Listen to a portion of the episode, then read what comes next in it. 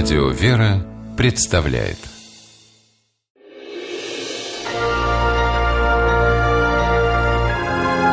Герои моего времени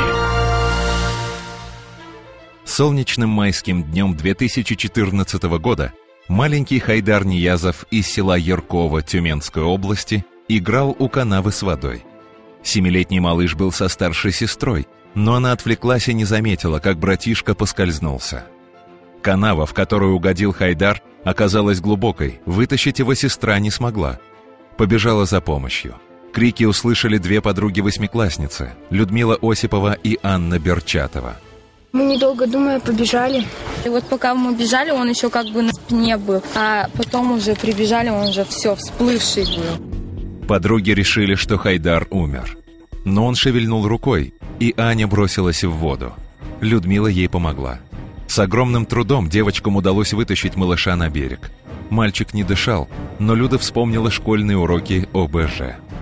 Посадили мы его, и я смотрю, из него вода бежит. Недолго думаю, взяла ему по спине два раза. Постучала из него вода, прям как пена побежала. Он весь синий был. Приехавшие медики увезли его в больницу. Как сказала лечащий врач, малыша спасло только то, что школьницы не растерялись и оказали ему первую помощь. Минуты промедления могли стоить ребенку жизни.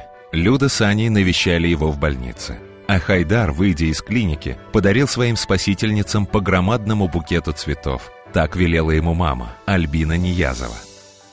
Это чудо. Я считаю, это просто чудо. Быть вовремя на том месте. Я благодарна им до гроба жизни. Они отвели такую страшную трагедию в моей маленькой семье.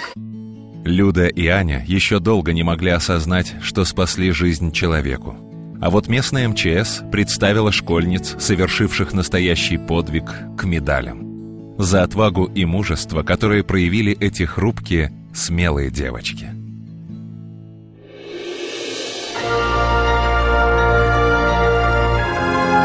Герои моего времени В программе использованы материалы телеканала «Тюменское время».